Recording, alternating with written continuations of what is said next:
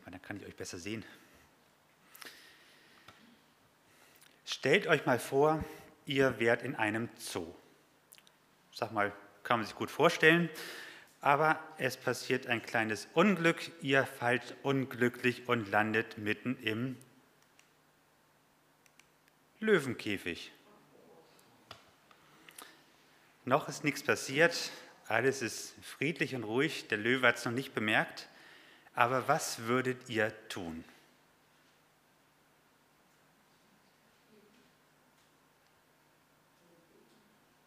Beten, eine sehr gute Idee. Versuchen ruhig zu bleiben. Panik ist auf jeden Fall nicht angebracht. Und? Um Hilfe rufen, ja. Auf jeden Fall irgendwie gucken, dass man so schnell wie möglich da wieder rauskommt. Und zwar bevor die Löwen überhaupt bemerken, dass wir da in dem Käfig gelandet sind. Warum handeln wir so? Weil uns mit Sicherheit bewusst ist, diese Tiere sind keine niedlichen Streicheltiere, sondern sie sind viel stärker wie wir. Und wenn wir nicht rechtzeitig aus dem Käfig oder dem Löwengehege rauskommen, dann sind wir ein gefundenes Fressen für die hungrigen Löwen. Und zwar im wahrsten Sinne des Wortes. Bei den Löwen ist uns klar, dass man da Abstand halten sollte. Darum sind die Löwen ja im Zoo auch in einen Käfig eingesperrt oder auch in anderen Zoos, so wie ich sie kenne, Hamburger Hagenbecks Tierpark, ein schönes Gehege mit einem Wassergraben drumherum, wo sie auch nicht rüberkommen. Und damit stellen wir sicher, dass die Löwen nicht uns zu nahe kommen können. Kein Mensch würde sich freiwillig in solch eine Gefahr begeben. Allerdings gibt es unter nicht gerade wenigen Christen ein sehr erstaunliches Phänomen. Im übertragenen Sinne steigen nämlich viele Christen in einen Löwenkäfig, kitzeln den ruhigen Löwen an der Nase, einige unwissend, einige leichtsinnig, andere freiwillig. Und ich möchte uns nun den Predigtext vorlesen aus 1. Korinther 10, die Verse 14 bis 22. Und hier vorne erscheint der Text auch.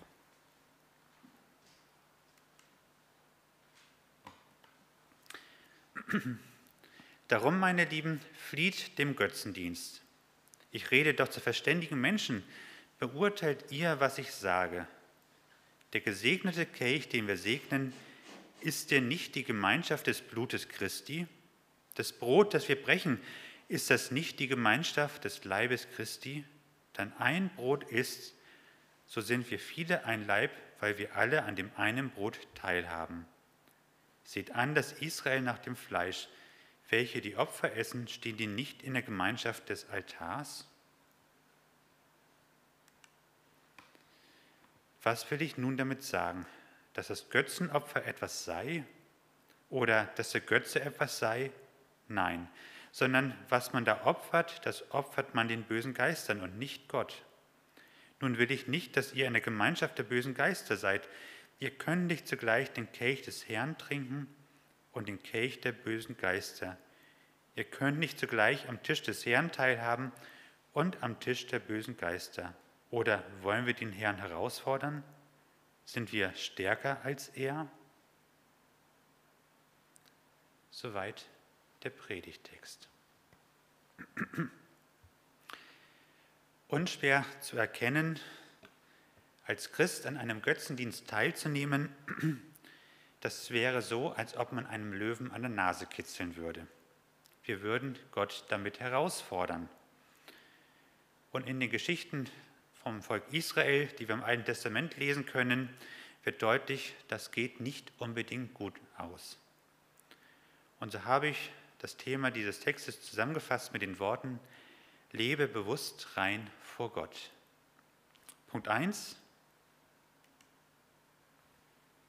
Oh, ist das klein geworden.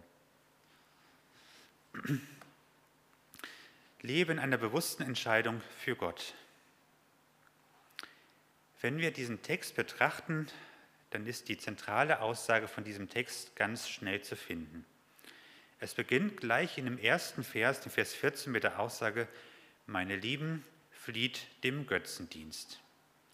Ich denke, diese Aussage ist ganz klar und deutlich. dass man sie nicht weiter erläutern müsste, sondern jeder weiß, was gemeint ist. Wenn wir irgendwo feststellen, dass Götzendienst stattfindet, sollen wir davonlaufen und Reißaus nehmen. Also in keiner Weise daran teilnehmen, sondern uns ganz bewusst fern davon halten. Denn Gott duldet solches nicht und er würde irgendwann entsprechend darauf reagieren. In den nachfolgenden Versen entfaltet Paulus dann, wo die Korinther konkret in diesem Bereich schuldig werden. Paulus baut darauf, dass seine Hörer verständige Leute sind. Die Zusammenhänge sind ganz leicht zu verstehen und daher sollen die Leser selber zur Erkenntnis gelangen und mündig selbst die Sachverhalte beurteilen. So schauen wir uns nun einmal in Ruhe diesen Gedankengang des Paulus an, damit wir verstehen, ob wir vielleicht auch selber an manch einer Stelle schuldig werden könnten. Auch wenn wir bestimmt nicht in der Form wie die Korinther Götzendienst betreiben, so gibt es dennoch Bereiche, wo wir vielleicht auch in die Gefahr geraten, etwas zu tun, was Gott nicht wohlgefällt. Paulus beginnt seine Ausführungen mit Erläuterungen zum Abendmahl. Auch wir werden ja, wie man schon sehen kann, gleich das Abendmahl zusammen feiern. Und von da würde ich eigentlich erwarten, dass jeder, der daran teilnimmt, auch weiß, was er da tut. Paulus gebraucht in Bezug auf das Abendmahl die Formulierung Gemeinschaft mit dem Leib und Blut Christi haben. Wer von dem Brot isst und aus dem Kelch trinkt, der hat Gemeinschaft mit dem Leib und dem Blut Christi. Gemeinschaft damit haben meint, Anteil an dem zu haben, wofür diese Symbole stehen. Also ganz konkret und praktisch bedeutet das, wenn wir am Abendmahl teilnehmen, bringen wir zum Ausdruck, ich habe Anteil an dem, was am Kreuz von Jesus geschehen ist. Wir bekennen, meine Sünden wurden mir vergeben. Und wir bekommen zugesprochen, Christi Leib ist für dich gebrochen worden. Und das ist Gottes Zuspruch an uns. Sei dir gewiss, deine Sünden, die du an Jesu Kreuz bekannt hast, die sind dir aus Gnade vergeben. Und mit dem Trinken aus dem Abendmahlskelch bekennen wir, ich habe mich auf einen ewig gültigen Bund mit Gott eingelassen, der in Jesu Kreuz gestiftet wurde. Und auch dort bekommen wir wieder zugesprochen, Christi Blut wurde für dich vergossen. Gott hat einen Bund mit uns geschlossen, besiegelt mit Jesu Blut. Gottes Bund mit uns gilt, unumstößlich, selbst über den Tod hinaus bis hinein in das ewige Leben. Und wer am Abendmahl teilnimmt, bekennt damit, dass er ein Nachfolger Jesu ist, ein Kind Gottes. Und wir bekennen, dass Jesus Christus der Herr unseres Lebens ist. Und wir bekennen dieses öffentlich in der Gemeinde. Und wir erinnern uns im Abendmahl damit auch immer wieder an den ersten Schritt, den wir einst gegangen sind bei unserer Lebensübergabe, auch an die Taufe. Die Taufe als ein Zeichen unserer Lebensübergabe, der erste Schritt in die ganz bewusste Nachfolge Jesu, der Welt gestorben und als Bürger des himmlischen Reiches wieder auferstanden, auch wenn wir noch in dieser Welt leben. Von daher ist das Abendmahl eigentlich nur etwas für Getaufte. Menschen, die sich bewusst auf die alleinige Herrschaft Gottes gestellt haben. Allerdings gehören nicht nur Rechte mit dazu, die wir als Kinder Gottes zugesprochen bekommen, wie die Sündenvergebung, sondern genauso auch die Pflichten. Wer am Abendmahl teilnimmt, bekennt also auch zugleich, ich verpflichte mich dazu, Jesus Christus als meinen alleinigen Herrn anzuerkennen und allein seinen Wegweisungen durchs Leben zu folgen. Nachfolge Jesu ist ein Leben in einer ganz bewussten Entscheidung für Gott. Und nun sind wir an dem Problempunkt unseres Predigtextes angekommen. Punkt 2. Fliehe bewusst vor dem, was nicht in Ordnung vor Gott ist. Fliehe bewusst vor dem, was nicht in Ordnung vor Gott ist.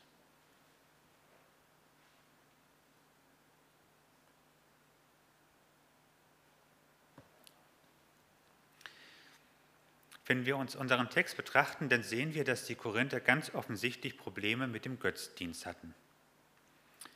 Manch einer lehnt sich vielleicht noch jetzt entspannt zurück und denkt, Götzendienst? Nein, sowas haben wir heute nicht mehr hier. Wir haben keine Götzenfiguren in unseren Wohnungen stehen, vor denen wir irgendwo niederfallen würden. Götzentempel haben wir hier auch keinen in Großreschen, die man aufsuchen könnte. Wenn man zum Einkaufen geht, habe ich auch noch nirgendwo ein Schild gesehen, halt Götzenopferfleisch gibt es auch nicht mehr bei uns. Nun könnte man also vorschnell zu dem Schluss kommen, dieser, dieser Text betrifft uns gar nicht. Aber so schnell sollte man jetzt nicht darüber hinweggehen. Vielmehr sollte man erst einmal verstehen, was geschieht hier eigentlich. Und vielleicht entdecken wir dann auch dann Dinge, die auch bei uns in der Gegenwart geschehen. In der damaligen Zeit im Römischen Reich, wo ja auch Korinth mit dazugehört, war es gang und gäbe, dass man unterschiedlichen Göttern gedient hat. Morgens dem einen, mittags dem anderen, abends wieder den anderen und am nächsten Tag konnte man sich die nächsten aussuchen. Da war man einfach eine ganz tolerante Gesellschaft. Und auch die verehrten Götter, denen war es offensichtlich auch egal gewesen, ob man neben ihnen auch noch weitere Götter verehrt hat. Keiner der römischen und griechischen Götter beanspruchte eine exklusive Loyalität. Sie waren offenbar zufrieden damit, wenn sie überhaupt verehrt wurden. In der damaligen Welt gab es nur eine bekannte Ausnahme, und zwar der Gott der Juden und der Christen. Er war der Einzige, der keine anderen Götter neben sich duldete.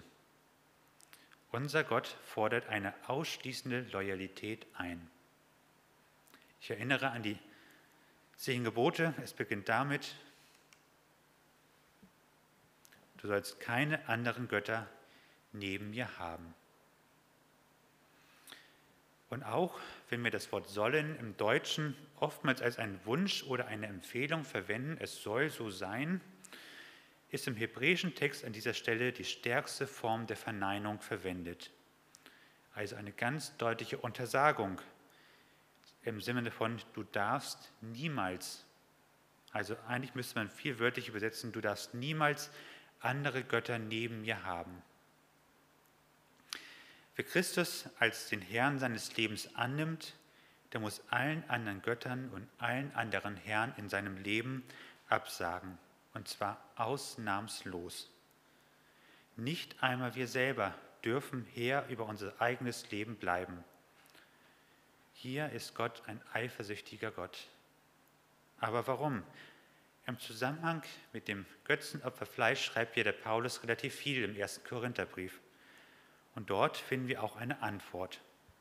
1. Korinther 8, Vers 4 bis 6.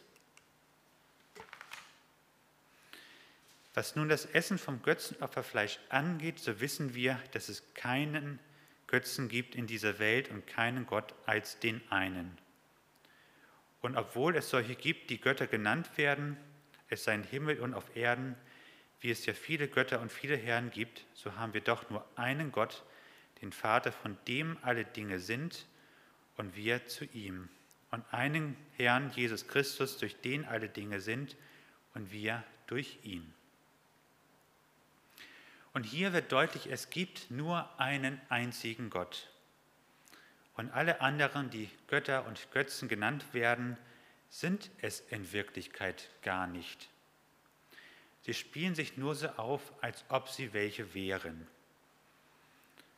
Und mit ihrer großen und gefährlichen Macht täuschen sie es, täuschen sie sogar ein angebliches Gottsein vor. Und leider ist es so, dass sehr viele Menschen ihnen folgen, als ob sie echte Götter wären und verehren sie. Wir sehen es in den ganzen Weltreligionen, wie die Menschen diesen fremden angeblichen Göttern hinterherlaufen.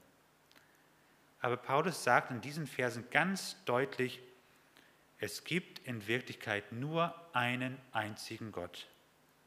Es ist der, der alles geschaffen hat. Es ist alles geschaffen zu seiner Ehre und er hält alles in seiner Hand. Und Gottes Wesen ist durch und durch die reine Liebe. So liebt Gott unendlich das, was er geschaffen hat. Daher sehnt sich Gott auch nach einer Gemeinschaft mit den Menschen, seinen Geschöpfen.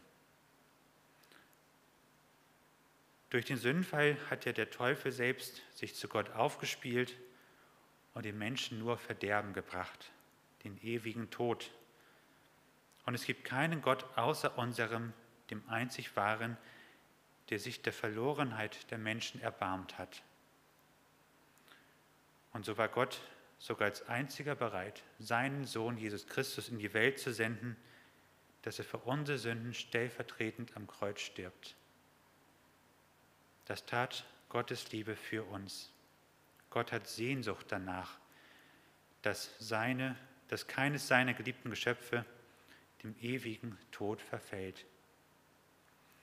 Und weil Gott auf diese Weise der einzig wahre Gott ist, der Schöpfer und der Retter, kann er auch niemand anderes neben sich dulden. Denn alle anderen sogenannten Götter und Götzen sind einfach nur minderwertig im Vergleich zu ihm. Sie stehlen letztendlich unserem Gott nur die Ehre, die ihm allein gebührt. Und kein anderer Gott oder der sich so aufspielt, bringt Rettung für die Menschen als nur unser Gott. Und daher wird auch der heilige Gott eifersüchtig, wenn irgendjemand Falsches seinen Platz als Herrn und Erlöser einnimmt. Denn niemand außer ihm tut dieses, sondern alle anderen bringen nur Verderben über die Menschen. Von daher kann Gott zu Recht niemand anderes neben sich dulden. Bei den Korinthern war es nun so, dass sie durchaus gerne heidnische Götzentempel aufsuchten. Meistens ging es da jetzt nicht unbedingt um religiöse Aspekte. Es war damals einfach so ein Treffpunkt, an dem man sich traf. Denn es gab dort gutes Fleisch zu essen. Und mit einem leckeren Stück Fleisch kann man besonders ja auch die Männer begeistern.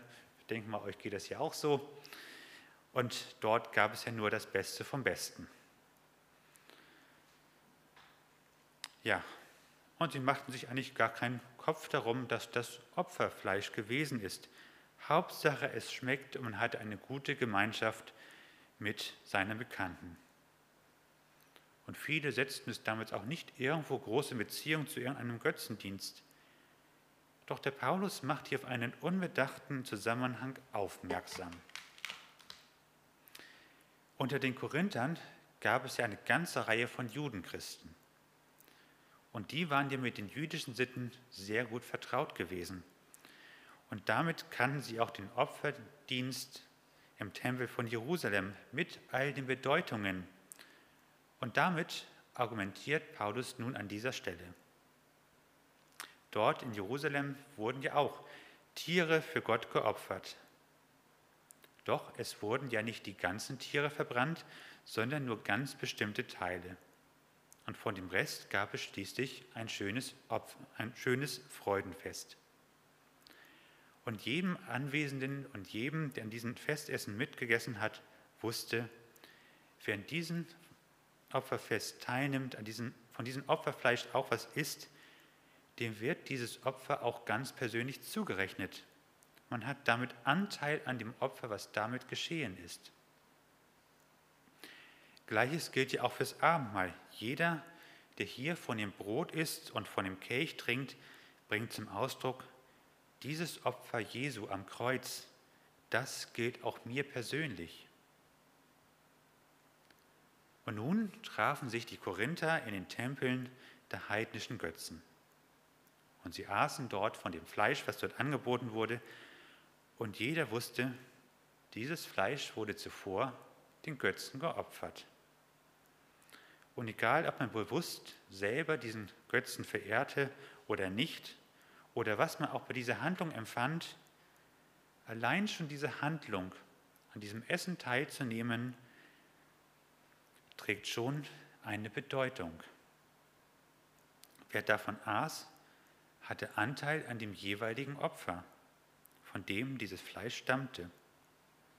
Und auch wenn dieses Fleisch auf dem Markt verkauft wurde, es wurde nicht alles Fleisch da in den Tempeln dann verbraucht und von da kam es auf den Markt, wo es dann weiter verkauft wurde. Und wenn es als Götzenopferfleisch deklariert war, ein Schild drauf war, dass es Fleisch von den Opfern an den Götzen sowieso, dann war ebenfalls diese Verbindung mit dem jenigen Götzen zu erkennen gewesen und damit auch gegeben. Und erst wenn diese Beziehung nicht mehr klar nachvollziehbar war, war dieses Fleisch wieder frei gewesen zum normalen Verzehr. Du sollst keine anderen Götter neben mir haben. Durch das Essen von dem Fleisch, das zuvor Götzen geopfert wurde, geschah auf einmal ein leichtsinniges, ein leichtsinniger Götzendienst. Und das ist so, als ob man einen schlafenden Löwen an der Nase kitzeln würde. Oder wie Paulus es hier formuliert im Text, wollt ihr den Herrn herausfordern? Sind wir stärker als er? Und deshalb gibt Paulus hier eine ganz deutliche Aufforderung. Flieht, flieht dem Götzendienst. Fliehen ist ja ein eiliges sich in Sicherheit bringen, nicht länger einer Gefahr ausgesetzt sein. In unserem Umfeld gibt es ja jede Menge, die aus anderen Ländern stammen, viele, die vor Kriegen geflüchtet sind. Menschen, an denen wir sehen können, was es heißt zu fliehen.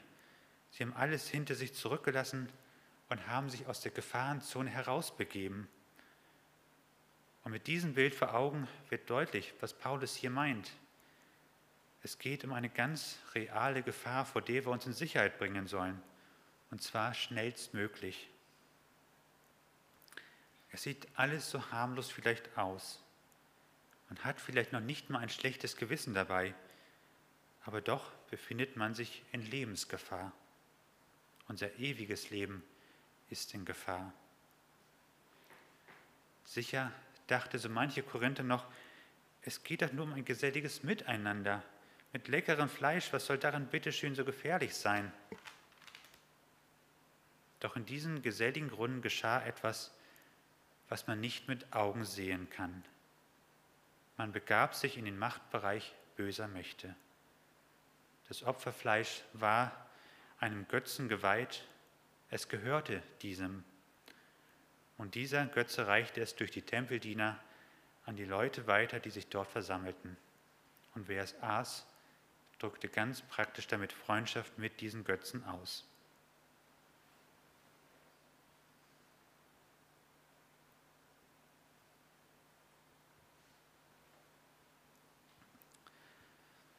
Doch diese Götzen sind keineswegs nur tote Steinfiguren, sondern es stehen da ganz reale Mächte dahinter.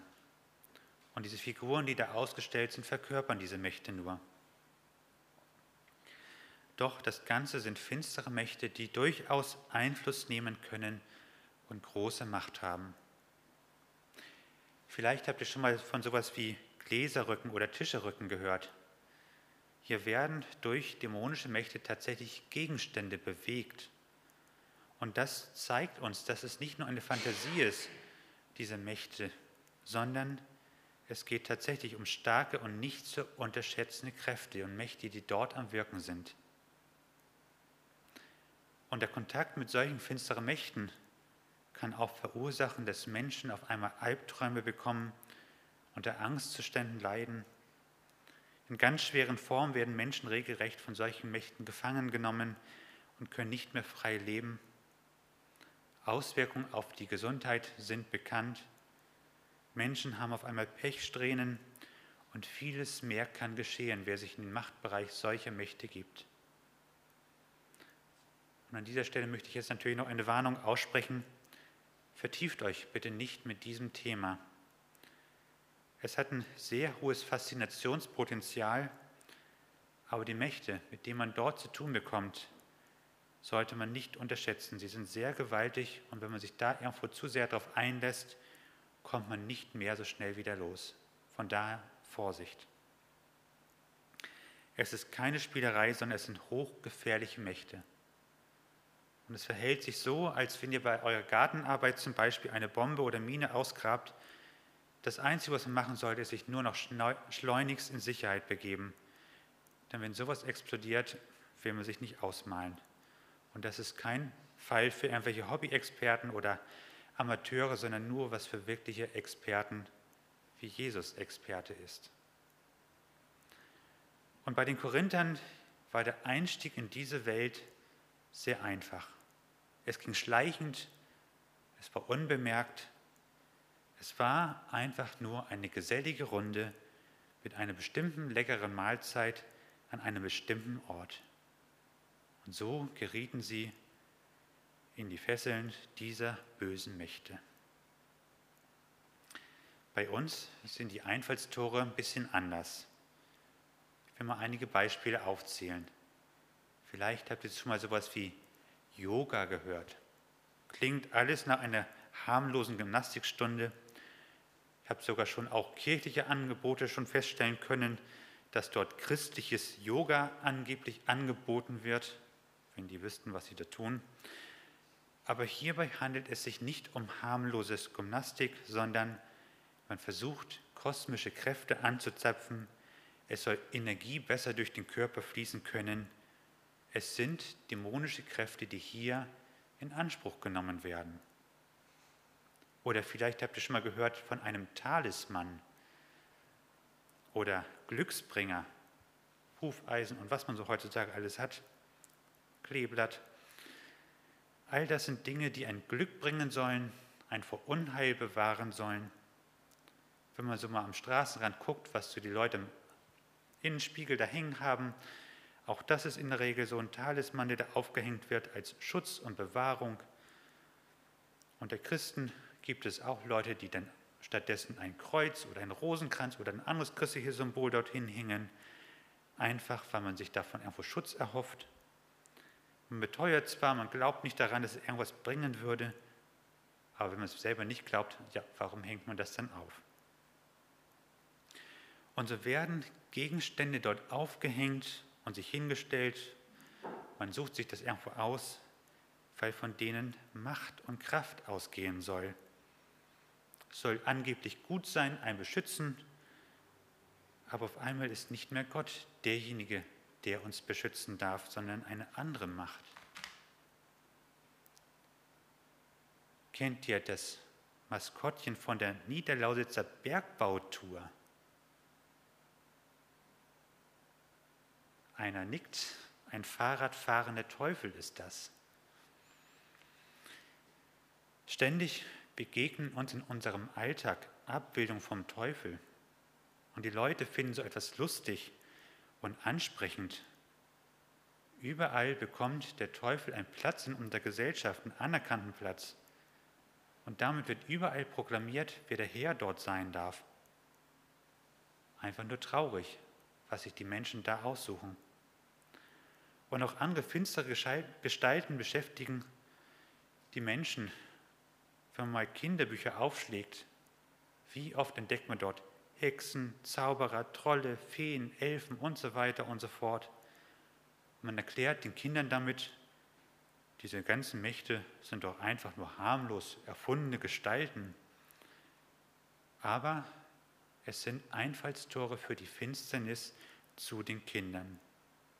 Und bei den Erwachsenen, wenn man guckt, was so in Film und Fernsehen und Literatur für Gestalten auftauchen, auch da merken wir, mit was für Dingen Menschen sich beschäftigen.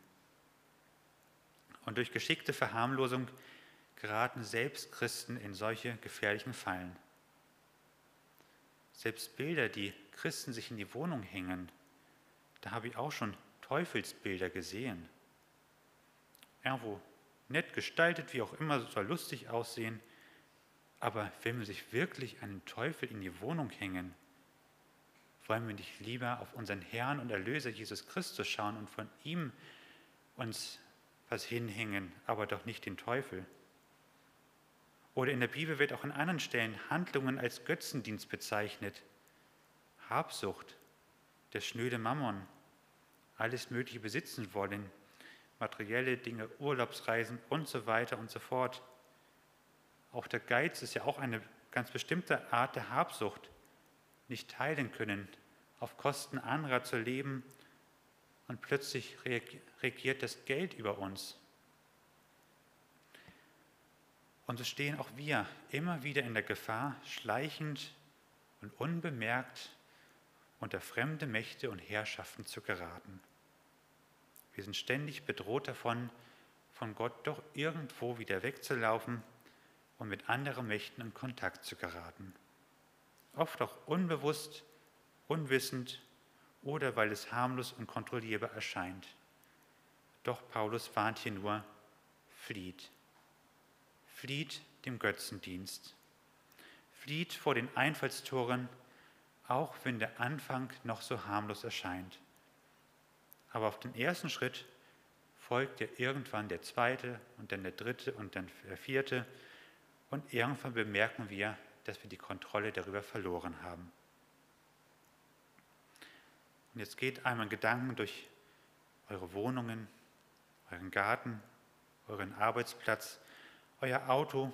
Bedenkt einmal eure Freizeitgestaltung.